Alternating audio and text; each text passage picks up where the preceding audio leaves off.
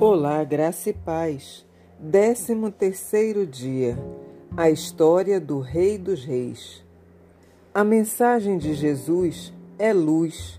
Se não deixarmos que ela afaste a nossa escuridão, é inútil ouvi-lo. Ele lhes disse: Quem traz uma candeia para ser colocada debaixo de uma vasilha ou de uma cama?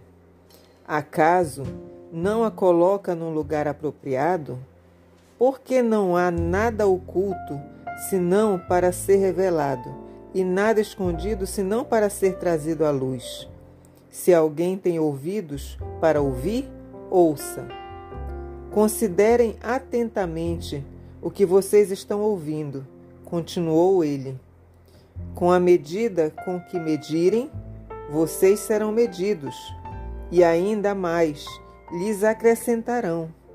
A quem tiver, mais lhe será dado, de quem não tiver, até o que tem lhe será tirado. Amém.